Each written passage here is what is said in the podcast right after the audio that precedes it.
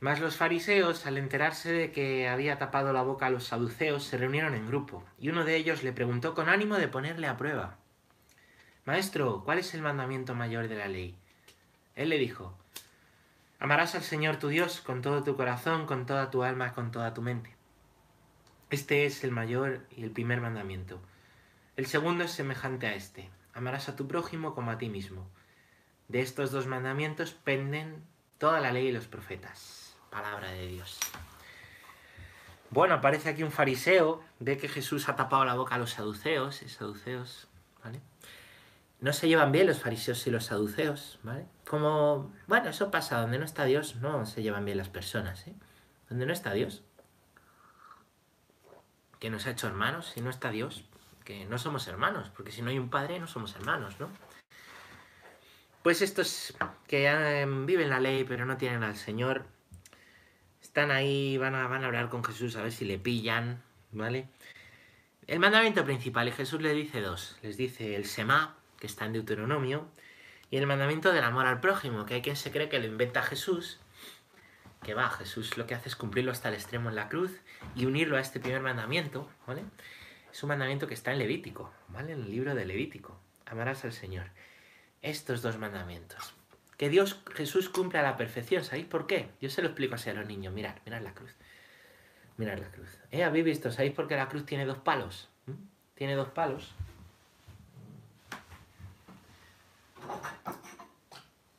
Mejor os lo voy a explicar así. Porque hay un palo, ¿eh? hay un palo que es horizontal, en el que Jesús está clavado. Es como un abrazo, que es el del amor a los hermanos. Y hay un palo que es vertical, que mira hacia arriba, ¿eh? que va al suelo. ¿no? Dios se ha hecho hombre para que el hombre sea como Dios, acordad de San Ireneo, ¿vale? Dios se ha hecho hombre para, para eso. Pues, pues el palo, el palo vertical es el del amor a Dios. ¿eh? ¿Y quién los ha unido? Cristo. Cristo es como este clavito que ha venido a unirlos los dos. De forma que en la cruz, en Cristo crucificado, ¿vale? En Cristo crucificado, se une el mandamiento, se unen los dos mandamientos, ¿eh? Se vive la perfección del amor. Es amor a Dios, entregó a Dios, al Señor, en esa misión de dar la vida por cada uno de nosotros para vencer los pecados. ¿eh? Por eso, pues vivir en la cruz es también vivir en el amor. ¿eh? Y donde más se aprende de Dios también es en la cruz. Como os digo, una cruz que espera a la resurrección, que vive en la alegría de la resurrección, en la alegría de la Pascua, porque si no, sufrir por sufrir es estéril. ¿no? Es una cruz ¿eh? que, pues que Dios le ha dado la vuelta. Aquello que nos mata es aquello de lo que Dios se sirve para salvarnos. Dice Santa Rosa de Lima, una monja de Perú, que la cruz es la escalera por la que Dios nos lleva al cielo. Bueno, pues nada, de colores. Aquí dejo la cruz y vamos a continuar. Si os parece bien. Y si no os parece bien, pues también vamos a continuar, porque hay que continuar, ¿vale? Vamos a continuar con el catecismo, ¿vale? No sé qué tal... ¿Qué tal lo lleváis? Estamos en el punto número 54, ¿vale? Ayer veíamos que Dios sale al encuentro del hombre, ¿vale? Que Dios sale al encuentro del hombre. Y Dios, saliendo al encuentro del hombre, pues se revela, complementa nuestra razón, lleva nuestra razón más lejos, ¿vale? ¿Por qué? Porque se ha hecho hombre para que tú que eres hombre seas como Él, ¿vale? Entonces se nos ha revelado por puro amor, por puro amor, por, por, por puro amor, ya está, por amor. ¿Cuál es la mayor locura de amor que has hecho? Pues, pues la locura de amor que ha hecho Dios es revelársete. Y vamos a ver cuáles han sido esas etapas de la revelación, porque ayer decíamos que la revelación se va dando poco a poco en una historia de salvación, ¿vale? Dios revela una historia de salvación. Dios tiene una pedagogía.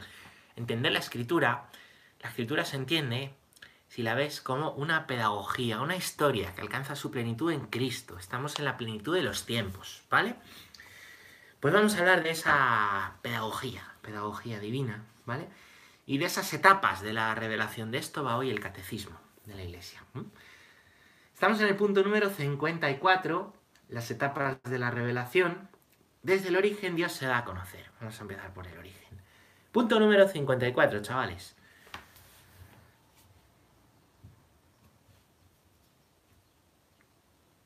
Dios creándolo todo y conservándolo por su verbo da a los hombres testimonio perenne de sí en las cosas creadas, y queriendo abrir el camino de la salvación sobrenatural, se manifestó además personalmente a nuestros primeros padres ya desde el principio. Los invitó a una comunión íntima con Él, revistiéndolos de una gracia y de una justicia resplandecientes. ¿Vale? Bueno, pues aquí lo primero de lo que se nos habla es la creación. La creación, que aparece en el libro del Génesis, em, que, que, muchas veces la gente no le da importancia porque dice, hombre, esto no es ciencia, esto... La creación, el inicio, utiliza muchas imágenes, ¿no? La historia de Adán y Eva está llena de imágenes, de símbolos, y parece, parece, no, no parece, y dice, dice, muchísimo más de lo que parece decir, muchísimo más. ¿eh? Es tremendo, tremendo todo lo que encontramos, ¿vale? Todo lo que encontramos en, pues en, en la historia de Génesis, de Adán, y, de Adán y Eva, ¿vale? Es un cuentecito, entre comillas, ¿vale? Con el que se nos narra el origen del hombre, por ese significado, pero de una profundidad, de una profundidad tremenda, tremenda. No es algo que, leamos literalmente en la iglesia, ¿no? No, es algo que, que leamos literalmente, eh, pero sí responde a muchas verdades, ¿no? Como de dónde venimos, por qué sufrimos, quién es Dios, ¿eh? Eh, por qué el pecado, ¿vale? ¿Por qué el mal? Hay un montón de preguntas que están contenidas en la historia de la creación, que está en el libro del Génesis. Entonces, em, este libro, el libro del Génesis, nos cuenta cómo Dios, por amor, se va revelando, se va revelando. Es muy hermoso, ¿no? Porque, porque narra, eh, lo voy a leer incluso, ¿vale?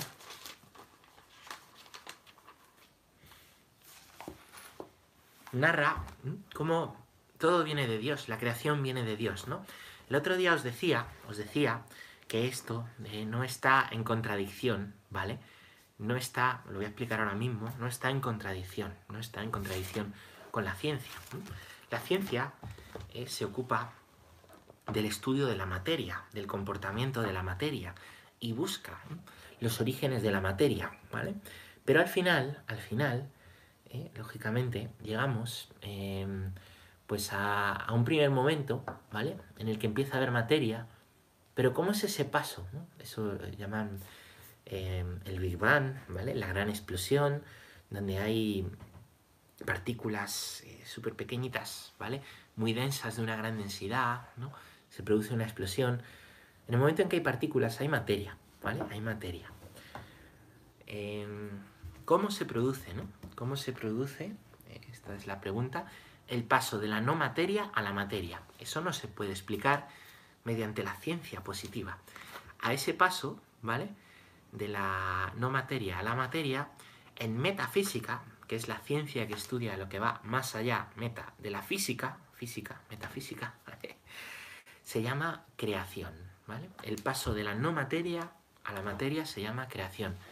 La materia ni se crea ni se destruye, solo se transforma. Esa transformación es estudiada por la ciencia positiva. Pero ¿cómo es el paso de la nada al ser? Imaginaos la nada. La nada no se puede imaginar. ¿Qué es la nada? Lo que no es, ¿vale? Lo que no es. ¿Cómo es ese paso de la nada al algo, a la materia, no? Para nosotros la nada es inconcebible porque nosotros tenemos ser somos, ¿vale? Como somos, no tenemos experiencia de la nada, ¿vale? Filosofía un poquito compleja, ¿no? No tenemos experiencia de la nada. Entonces nos resulta, nos resulta esto imposible, porque nosotros pensamos con categorías, ¿vale? Pensamos con categorías de cosas que existen. Imaginarnos lo que no existe nos es imposible, porque ya imaginar es algo que existe, porque el pensamiento es algo que existe, porque nosotros es algo que existimos, porque mm, de, todo lo que imaginamos creamos conceptos y los conceptos existen, ¿vale? Nos resulta imposible. Em, ese paso le llamamos creación, ¿vale? Creación. Y eso es imposible con las leyes físicas y para las leyes físicas es imposible crear de la nada. Para nosotros es imposible crear de la nada, no, podemos. Podemos transformar, ¿eh? podemos pasar de unos estados a otros de la materia, pero no podemos, no podemos eh, crear de donde no hay nada, de la nada, ser, materia, ente, algo. Un ente es algo que es. Yo soy un ente, tú eres un ente. A ver si te enteras. Bueno, pues... Mm, ¿Cuáles son los atributos de Dios? Dios es eterno y Dios es todopoderoso. Y siendo Dios eterno y todopoderoso, ¿vale? Él sí podría, ¿eh? sí podría, estamos en filosofía, ¿vale? Sí podría eh, pasar de la nada, de lo que no es, al ser, ¿vale? Él existe, existe desde siempre. Y es Dios el que sostiene el ser, el que puede crear allí donde, donde no hay nada, ¿vale? Entonces se dice que en el principio creó Dios el cielo y la tierra. Dijo Dios, haya luz, y hubo luz, ¿vale? Esto parece, parece una especie de, de Big Bang, ¿verdad? Bueno, y Dios llamó a la luz día y a la oscuridad la llamó noche, noche. ¿Eh? El Señor, eh, que ha venido a traernos luz, también quiso que hubiera noche, ¿vale? También quiso que hubiera noche. Entiendo que la noche, además de la noche que tenemos, cuando acaba el día viene la noche. Pues la noche en el alma a veces también la tenemos, ¿eh? Dios también la permite. Todo es para bien. Y la noche del alma también Dios pues, quiere sacar un bien de ella, de esas noches o nochecillas oscuras que, podamos mm, pues ir teniendo, ¿no? Después se nos va narrando ¿eh? en siete días la creación, ¿vale? Es una preciosidad, ¿no? Dijo Dios, haya un firmamento, hay un firmamento. Y apartó las aguas, ¿vale? Por debajo del firmamento y llamó, eh, y llamó Dios al firmamento cielo, ¿vale? Cielo. El segundo día ¿eh? se nos dice que Dios hizo el firmamento. Después Dios se sirvió de ese firmamento para decirle a Abraham, ya hablaremos de Abraham, su elegido, tu descendencia será como todo este firmamento. Dios que ha creado el firmamento por amor, por amor, no te olvides, nos compara a nosotros por amor, ¿eh? a su pueblo, con el firmamento. Día segundo. El día tercero dice que Dios llama a lo seco tierra y al conjunto de las aguas lo llama mar, ¿vale? Lo llama mar. Y vio Dios que, pues que, estaba bien. Y dice que allí, ¿eh? Em, pues en la tierra haya vegetación, hierbas que den semillas, árboles frutales que den frutos según su especie, y los hubo. Y vio Dios que estaba bien. ¿eh? Día tercero. En todo, en todo, en absolutamente todo, Dios, Dios, ¿eh? pues quiere, quiere que, mm, pues, complacerse. Entonces, no hay nada que Dios haga que no diga, esto está bien. Como cuando tú haces algo, imagínate que haces una tarta y dices, qué bien me ha salido, ¿no? dices, me ha salido mal, y dices, perdonar que me ha salido mal, pero dices, joder, qué bien me ha salido, qué maravilla, ¿no? porque con esto voy a poder hacer el bien a, a, mis hijos que se van a comer la tarta. Pues Dios en lo que hace se complace, lo hace bien y se complace porque está pensando, ¿no? Está pensando en, en lo último que va a hacer, que es la obra maestra de la creación, ¿vale? Que es el hombre y la mujer, que somos nosotros, ¿vale? Todo lo que va haciendo, fijaos hasta qué punto la creación del hombre y la mujer es por amor, lo va haciendo por ellos, ¿eh? porque Dios se pone a crear eh, para llegar al culmen, que es el hombre y la mujer, ¿eh? que somos nosotros. Entonces, todo lo va preparando para nosotros, ¿vale? Dice Dios, el cuarto día, luceros en el firmamento, ¿no? Que sirvan también, pues, para, para contar la solemnidad de los días, los años, ¿vale? Y hace dos luceros mayores, ¿no? Dice la luna y el sol. La luna y el sol que es maravilloso, ¿no? Porque eh, pues esto la ciencia lo explica muy bien, ¿no? Si estuviéramos más cerca del Sol, no podríamos tener vida, nos abrazaríamos. Si estuviéramos más lejos, tampoco podríamos tener vida, nos helaríamos de frío. Si no tuviéramos el ángulo de inclinación, si no tuviéramos la atmósfera, si no tuviéramos un montón de cosas, ¿no? Que tenemos. Que hay quien puede decir, pues es casualidad, ¿no? O hay quien puede decir, esto está, esto responde a unas leyes muy bien hechas. Esto ha llegado aquí en millones de años siguiendo una serie de leyes muy bien hechas. Yo creo que hay que tener más fe para decir que, todo es casualidad y que la vida es una mera casualidad, que para decir que, hay un proceso creador detrás, ¿no? que, a lo largo de, millones de años pues hemos llegado aquí. ¿eh? Muchísimo, muchísimo. ¿Qué le pasa con las manos? Hace mucho ruido, perdonad, que es que estoy un poco nervioso. Pues, em, pues sí, hay que tener más fe, hay que tener más fe, me parece, para pensar que todo es una casualidad, que para pensar que todo viene de un designio de amor. Yo no tengo tanta fe como para pensar que es una casualidad, os digo la verdad, ¿vale? Bueno, pues, pues ahí está. Ahí se. Entonces mm, comienzan el día y la noche. El día cuarto, ¿vale? Después el día quinto dice que bullan las aguas de animales vivientes y las aves revoloteen en la tierra. ¿eh? Y dice, em, pues que, em, que, llegan los animales, ¿vale? Que llegan los animales en las aguas, ¿vale? Y vio Dios que estaba bien y les dice, multiplicaos ¿eh? y llenad los mares y a las aves les dice, ¿no? Llenad también la tierra. El día quinto. Si os fijáis, si os fijáis, esto, la Biblia que no pretende ser un libro científico, que no pretende ser un libro de ciencia, no pretende ser un libro de, ciencias naturales, ¿vale? Ni la evolución de las especies de Darwin. Va siguiendo todo un esquema evolutivo en la, creación. Porque no hay animales hasta que no hay plantas, y no hay plantas hasta que no hay agua, y no hay agua hasta que no hay tierra, y no hay tierra hasta que no hay luz. ¿eh? Va siguiendo todo ese esquema. Es muy curioso esto, es muy curioso, muy curioso cómo hay un orden, ¿no? Hay un orden de, aparición de las cosas, ¿no? También en la, en la Biblia. Después dice, ¿no? Em, el día sexto, ¿no? Animales vivientes, bestias, reptiles, alimañas, ¿vale? Ya vienen los animales de la tierra, ¿eh? después de lo del mar, los de la tierra. Qué curioso, como la evolución, ¿vale? Y así aparecen los reptiles y los, los animales, ¿vale?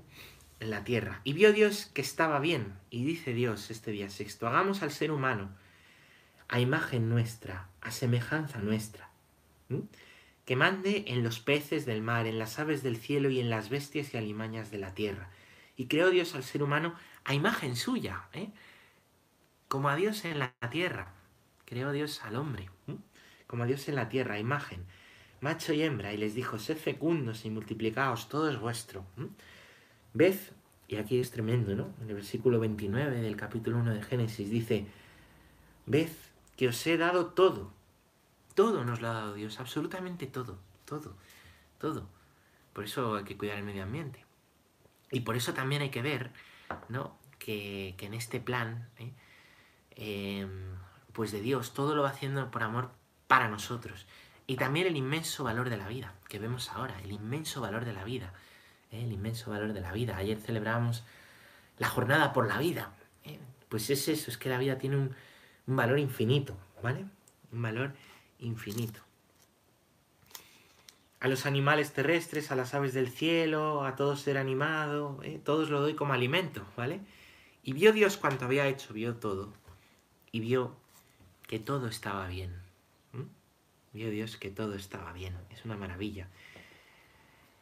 Y dice el capítulo 2 que el séptimo día dio por concluida la labor. Bendijo Dios el séptimo día y lo santificó. Descansó. Puso fin a toda la obra creadora. El séptimo día. El 7 en la escritura, cada vez que veáis el número 7 es el número de la plenitud. ¿eh? El número de la plenitud. ¿Vale? Por eso Dios, después de haber hecho todo y después de haber hecho el hombre, dio descanso descansó. Dijo, todo está bien, para regocijarse, para alegrarse de lo que había hecho. Este es el sábado de los judíos. Por eso los judíos el sábado no hacen nada, es día de descanso, ¿no? Llevado hasta un extremo que pues, pues llevó también a, críticas a Jesús, ¿eh? porque lo empezaron a vivir eh, el sábado por encima del hombre, ¿no? El, sábado estaba hecho para el hombre, no el hombre para el sábado, ¿no? Entonces Jesús por curar en sábado le, le machacó. Ya está. Perdonar que se me ha ido. Perdonar, ¿eh?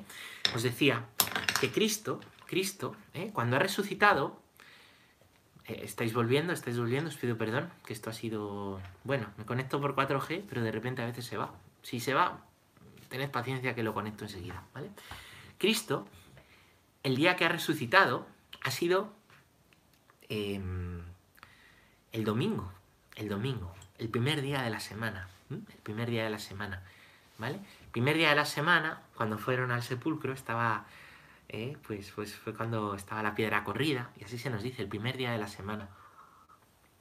Por eso nuestro día, aunque el domingo en los calendarios lo tengamos por el séptimo día, ¿vale? En realidad el domingo es el primer día y en algunos calendarios aparece como tal. Cristo cuando resucita es el primer día de la semana. El domingo, que si os acordáis, es el día en el que Dios que hizo la luz. ¿Eh? El primer día de la creación Dios hizo la luz. Pues el primer día, que es el domingo, Cristo, nuestra luz, ¿eh? el que volvió a traer la luz, resucitó. Es una maravilla, es una preciosidad, ¿vale? Y a esto le ha dado la vuelta, ¿no? Porque, porque si os fijáis, ¿no? En este esquema, Dios trabajó, creó para descansar, y en el esquema judío, el último día, ¿eh? todo se trabajaba para descansar, ¿vale? Pero aquí es al revés, descansamos para trabajar, porque en realidad el primer día es el domingo. Descansamos para luego trabajar. ¿Por qué? Porque Dios, ¿eh? Dios nos ha hecho para estar con Él, para alegrarnos con Él, para alabarle. Y este es el verdadero descanso, andar en el amor de Dios. Dice, dice, una, cosa maravillosa que dice Santa Teresa, el alma que, anda en amor, el alma que, que anda en amor ni cansa ni se cansa. El alma que anda en amor. Y yo le doy la vuelta, el alma que no anda en amor se cansa y cansa a todo el mundo, muy cansina, ¿vale? Pues el Señor, el Señor, ¿vale? Nos ha hecho para descansar en Él. Por eso nosotros descansamos para luego trabajar. El trabajo es una consecuencia. El trabajo es bueno y nos dignifica, ¿eh? Y es necesario y es, bueno, nos realiza, nos, ¿vale? Pero el trabajo, ¿eh? en la escritura, también es una consecuencia del vivir apartados de Dios, ¿vale? Entonces nosotros el trabajo lo tenemos que dignificar, dignificar, ¿vale? El trabajo es también un lugar de encuentro con, Dios. Pero lo primero de todo es el descanso, no en el sentido del ocio, sino en el sentido de la alabanza, de estar en Él, para luego poder trabajar y con nuestro trabajo llegar a Dios y llevar a Dios y amar a Dios en lo que hagamos, con las personas y ofreciendo cada acto de lo que hacemos. Ese es el sentido del trabajo bíblico y el sentido del descanso bíblico, ¿vale? ¿Entendéis? Bien.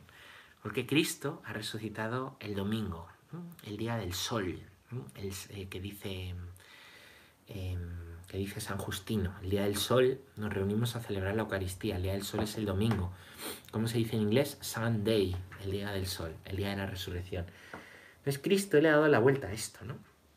Es, es una maravilla, ¿vale? Bueno, pues, pues nada, este es el sentido del domingo, por eso la creación son siete días, el número siete, todo lo que hay detrás de nuestros calendarios, ¿vale? Hay dos relatos de la creación, porque me dirás, oye, pero escucha, eh, ¿dónde, ¿dónde? Aquí no pone nada de... No pone nada de lo de la costilla, no pone nada. Bueno, en Génesis 2 hay otra historia de la creación, ¿vale? Hay otra historia de, de la creación y donde se cuenta, se cuenta lo de la, lo de la costilla, que es una maravilla. Mira, os, lo voy a buscar aquí, en Génesis 2. No es bueno que el hombre esté solo. El versículo 18 de Génesis 2. Dice Dios, no es bueno que el hombre esté solo. Voy a hacerle una ayuda adecuada. Y Yahvé formó del suelo, eh, bueno, dice aquí la creación de los animales y tal, ¿vale? Pues que es muy curioso, un día podemos estudiar eh, eh, como la Biblia, ¿vale? Pues muchas veces duplica, ¿no? Duplica porque junta tradiciones, es bastante interesante, ¿no? Por eso aparecen dos veces narrada la creación. El hombre puso nombres a todos los ganados, las aves, a los animales. No encontró para el hombre una ayuda adecuada. Entonces ve Dios hizo caer un profundo sueño sobre el hombre que se durmió, le quitó una de las costillas y rellenó el vacío con carne. De la costilla que Yahvé Dios había tomado del hombre, formó una mujer y la llevó ante el hombre. Entonces exclamó, Esta vez sí es hueso de mis huesos y carne de mi carne. Será llamada mujer, porque del varón ha sido tomada. Por eso deja el hombre a su padre y a su madre y se une a su mujer y se hacen una sola carne. Estaban los dos desnudos, pero no se avergonzaban el uno del otro. Qué maravilla, ¿no? Pues, pues el Señor crea al hombre imagen y semejanza, pero está incompleto está incompleto. Y es que la mujer también es imagen y semejanza. ¿eh? Dios no es hombre, ¿vale? Dios no tiene género. Le llamamos padre, pero él también, eh, también la Biblia le da atributos femeninos. Dice que tiene entrañas de madre. Dios nos mira y nos ama con raj, rajimín, se dice. Es una palabra hebrea. que significa entrañas maternas, ¿no? Entrañas, ¿no? Ama con el amor con que una madre ama pues a la criatura que lleva dentro cuando está embarazada, ¿vale? Tanto hombre como mujer somos imagen de Dios, ¿no? Como os decía, con nuestras categorías intentamos meter a Dios, ¿vale? Pero en nuestra cabeza, pero Dios es mucho más, mucho más. No es el amor de padre, es amor de padre y madre, es un amor completísimo, ¿no? Nosotros necesitamos de un padre y de una madre. Y se complementa, ¿no? El amor de tu padre con el de tu madre, ¿vale? Eh, es lo ideal, ¿no? A veces no puede ser, pero pero un niño necesita del amor del padre, necesita del amor de la madre, ¿no? De los dos que, amamos pues, pues de manera distinta, hombres y mujeres, ¿no? Y complementaria. Es hermoso ver cómo la mujer nace de la costilla, ¿no? Aquí pues ya sabéis lo que alguna vez lo digo, ¿no? Eh, pues, pues no, no nace de la cabeza, como diciendo la mujer está por encima, ni de los pies, como diciendo la mujer está por debajo, nace de la costilla, del lado, ¿eh? porque la mujer y el hombre son iguales iguales en dignidad, ¿eh? Em, distintos en, muchas cosas biológicas, en sensibilidades, pero, em, pero iguales, ¿no? En esa dignidad, ¿no? Y de esa costilla, pues también hay una imagen preciosa, ¿no? Y es que cuando Cristo muere en la cruz, ¿vale? Le atraviesan el costado y del costado nace, sale la sangre y el agua, que es una imagen de los sacramentos, del agua y del bautismo, ¿vale? Del agua y del bautismo. Em, pues, pues como del costado de, Cristo nace la iglesia, ¿no? Pues, pues del costado, ¿no? Eh, nace la iglesia que es el amor de Cristo, pues, pues el amor del hombre, la mujer, nace del costado, ¿no? La mujer es hecha para amar al hombre, el hombre es hecho para amar a la mujer. Un amigo cura eh, me dice una cosa, le escuché una vez una cosa preciosa, y es que los artistas, cuando mejor hacen sus obras es al final, ¿no? Porque cuando, cuando ya al final de su vida han madurado, la experiencia les ha hecho pues también vivir muchas cosas y las van plasmando en el arte, cualquier artista, ¿no? Pues un pintor, un escultor, un cineasta, un...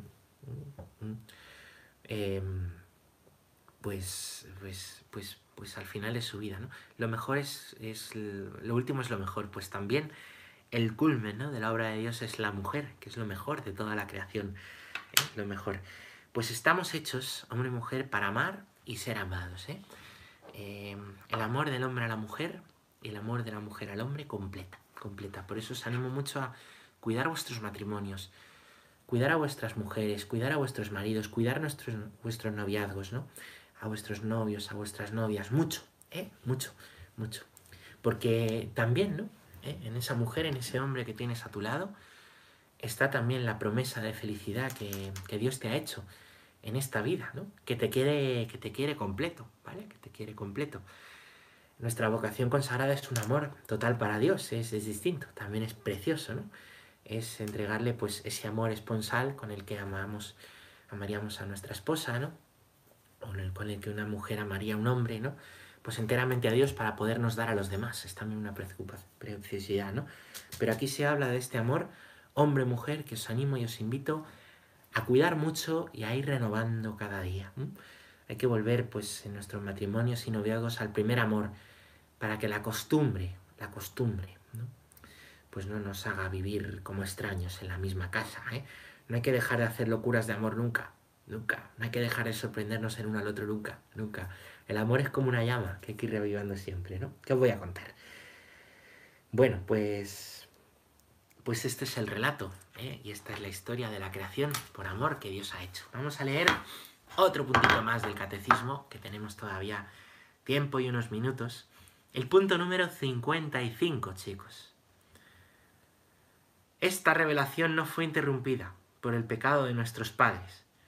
Dios, en efecto, después de su caída, alentó en ellos la esperanza de salvación con una promesa de redención y tuvo incesante cuidado del género humano para dar la vida eterna a todos los que buscan la salvación en la perseverancia en las buenas obras. Cuando por desobediencia perdió su amistad, no lo abandonaste al poder de la muerte, reiteraste además tu alianza con los hombres. ¿eh?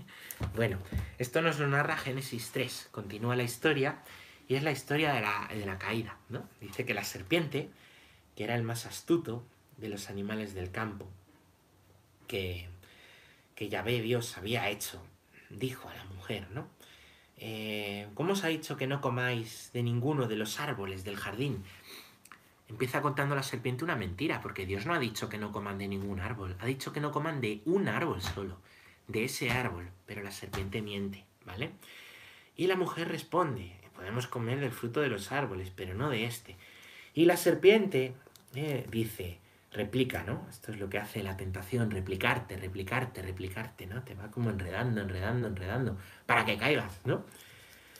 De ninguna manera moriréis. Si coméis de ese árbol, sabe Dios que seréis como dioses. ¿eh? Y es que es verdad, detrás de nuestros pecados, si lo pensáis, lo que siempre está es ser como dioses. ¿eh? Es quedar por encima, con la crítica, con el juicio, con mi razón, con la mentira. Es mantener una imagen, con el fariseísmo. Es quedar por encima con la venganza, con el ojo por ojo, diente por diente es ponerte tú, tú, yo, yo, yo, yo, yo, yo, yo, yo, yo, vivir para ti, para ti, para ti, para ti, ¿no? Siempre detrás de la tentación hay un culto al yo, un yoísmo, un ego. Es poner el ego, el yo, por encima de Dios. Por encima de Dios. Y siempre, si te fijas, la tentación te va a contar una verdad para después contarte una mentira. Te va a contar una verdad.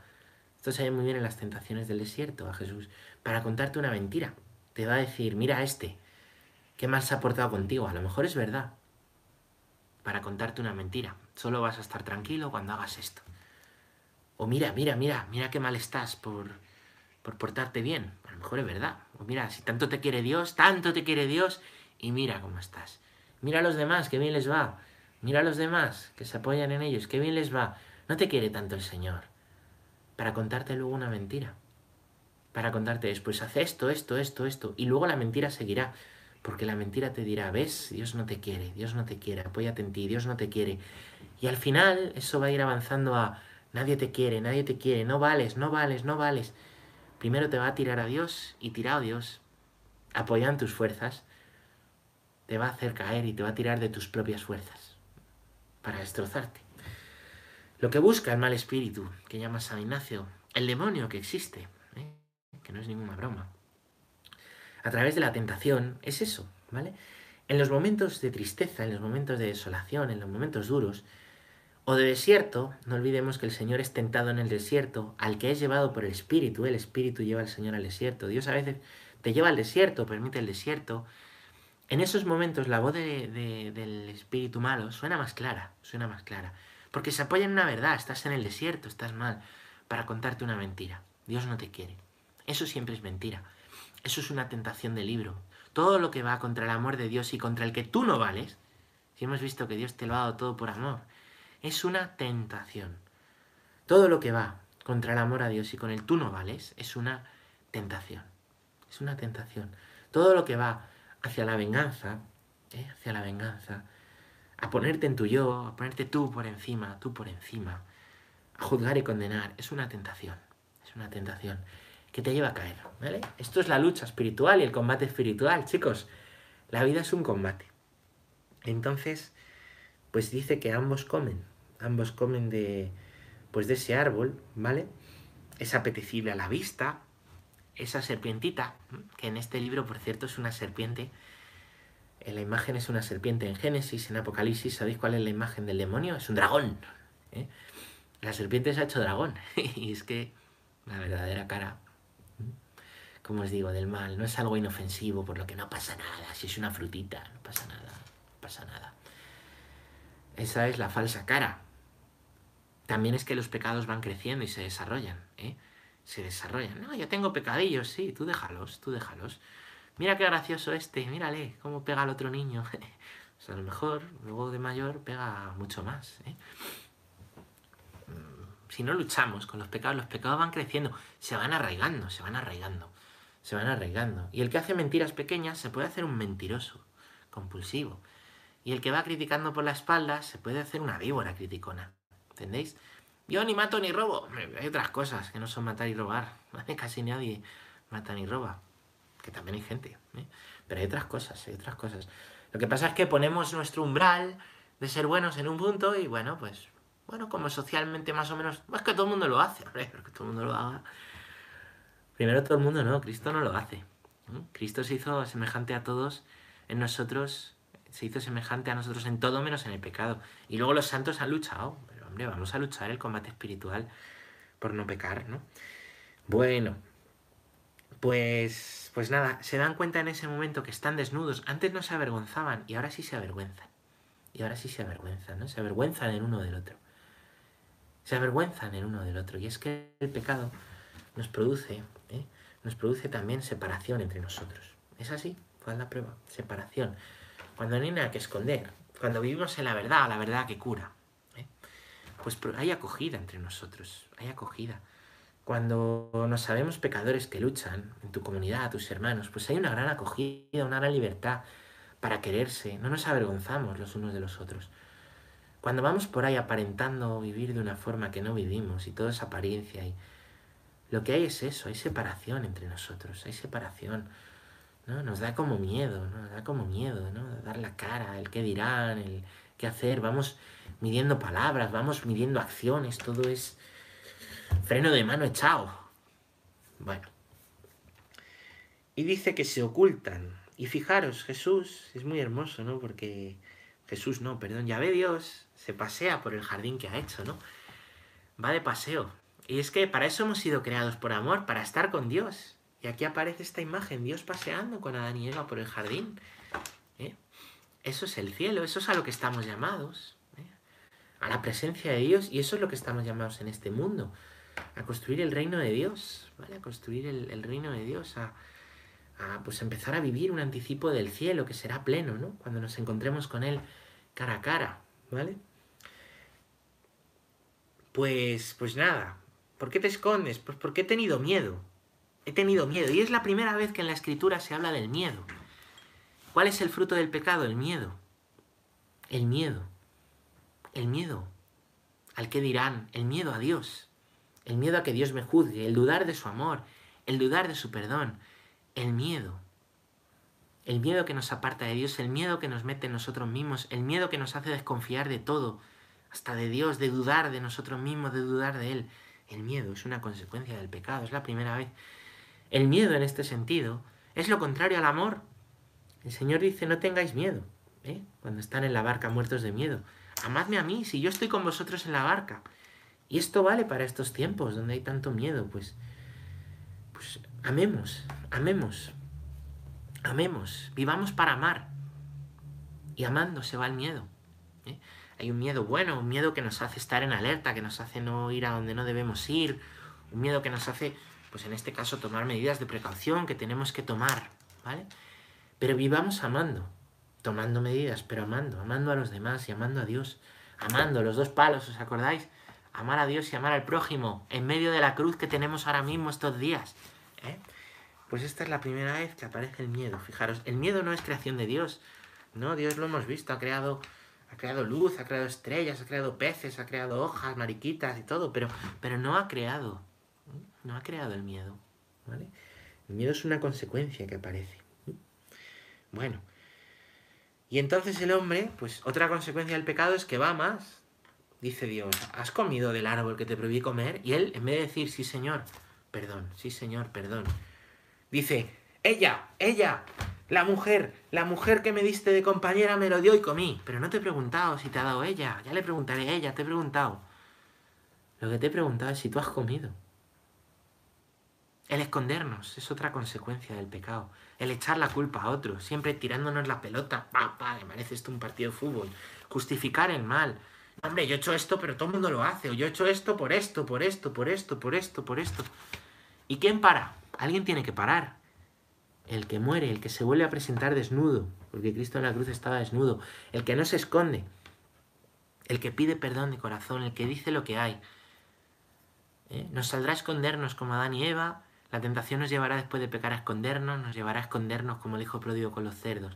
Pero Dios nos dice, ven, que te voy a dar misericordia, que te estoy buscando, que te quiero dar mi perdón. ¿Mm? Echar la culpa a otros es otra consecuencia, ¿no? Que según el Génesis, ¿no? Eh, pues también viene el pecado, el escondernos, ¿no? Esa, esa vergüenza, ¿no? Bueno, pues pues Dios quiere que le demos lo que somos, lo que tenemos. ¿Qué tengo para darte? Pecados. Pues dale los pecados. No puedo darte... Yo querría darte tal, una vida de santidad, como esas que he leído en la vida de los santos, pero que tengo pecados. Pues dáselo, que lo primero para ser santo es eso. que para vivir la santidad hay que estar dando los pecados a Dios. ¿Mm? Bueno, y aquí se habla, ¿no? De que a la serpiente le dice, pondré enemistad entre ti, ¿no? Entre ti y la mujer. Esto es precioso, ¿vale? ¿Eh? Por eso dice, la mujer te pisará, te pisará la cabeza. Y ahí tenemos la imagen de María, que es la nueva Eva, ¿no? La nueva Eva, como la editorial, que, pisa, ¿no? Pisa. ¿eh? pues la cabeza de, la serpiente, ¿vale? La cabeza de, la serpiente y ese dragón que quiere devorar a la mujer, ¿no? La mujer huye al desierto, ¿no? Qué bonito, ¿no? Eh, este libro, esto lo escuché a Carmen Hernández, ¿no? La Biblia es la historia, ¿eh? primero, de cómo, cómo la serpiente engaña a la mujer y cómo al final la mujer pisa la cabeza de la serpiente. ¿eh? Fijaros. Empieza con un engaño a la mujer y después la mujer pisa la cabeza de la serpiente. En María encontramos esa imagen.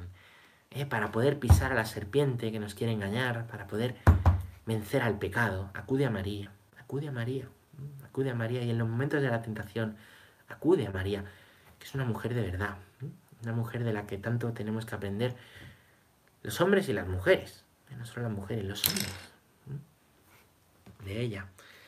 Bueno, y entonces, eh, pues se dice que, que Adán y Eva han perdido, ¿no? Han perdido por ese pecado, ¿vale? Han perdido por ese pecado, pues el jardín del Edén, ¿vale? Pero incluso, y, aquí es lo que explica, ¿no? Em, el catecismo, después de la caída, Dios les alentó a la esperanza de salvarse y les promete la redención. Dios les dice, ahora ha pasado esto, pero os prometo la redención. Y a lo largo de una historia apasionante que continúa después, que continuaremos viendo desde el Catecismo en la Biblia estos días, ¿eh? Dios, Dios, va dando una y otra vez a su pueblo, va acogiéndoles con misericordia, va enseñando y acogiendo a esos hombres que han perdido el paraíso para el que estaban hechos, ¿no? Pues en una historia de salvación y redención que culmina con Jesucristo, porque Dios jamás, jamás, jamás, jamás ha dado la espalda al hombre, cuando el hombre le dio la espalda. Así que bueno, seguiremos viendo la historia estos días, que es apasionante. Mañana seguimos con, con la primera alianza. Hay un montón de alianzas que aparecen ¿no? a lo largo de, la historia de la salvación.